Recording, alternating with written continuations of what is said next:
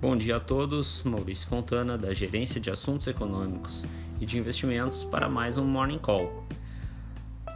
No mercado externo, o temor de aperto da política monetária nos Estados Unidos, mais rápido do que o esperado, pressiona as taxas de juros mais curtas.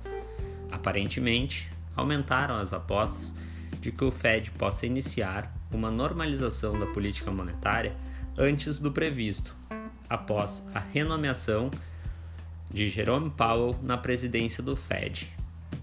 Isso seguido de uma fala um pouco mais dura do presidente da Autoridade Monetária Americana.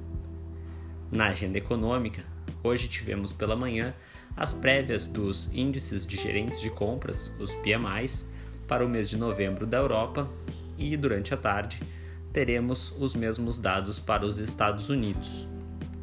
Vale notar que na zona do euro, onde os dados já foram divulgados, todos eles superaram as expectativas de mercado, mas a preocupação com os novos casos de Covid ainda ameaça o cenário econômico.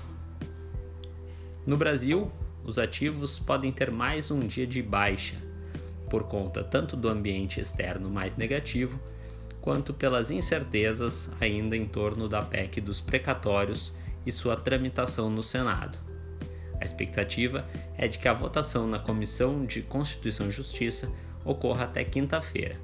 Além disso, tivemos agora pela manhã a divulgação do IPCS da terceira quadricemana de novembro, que registrou alta de 0,96%, acima, portanto, do esperado pelo mercado, que era de algo em torno de 0,84%.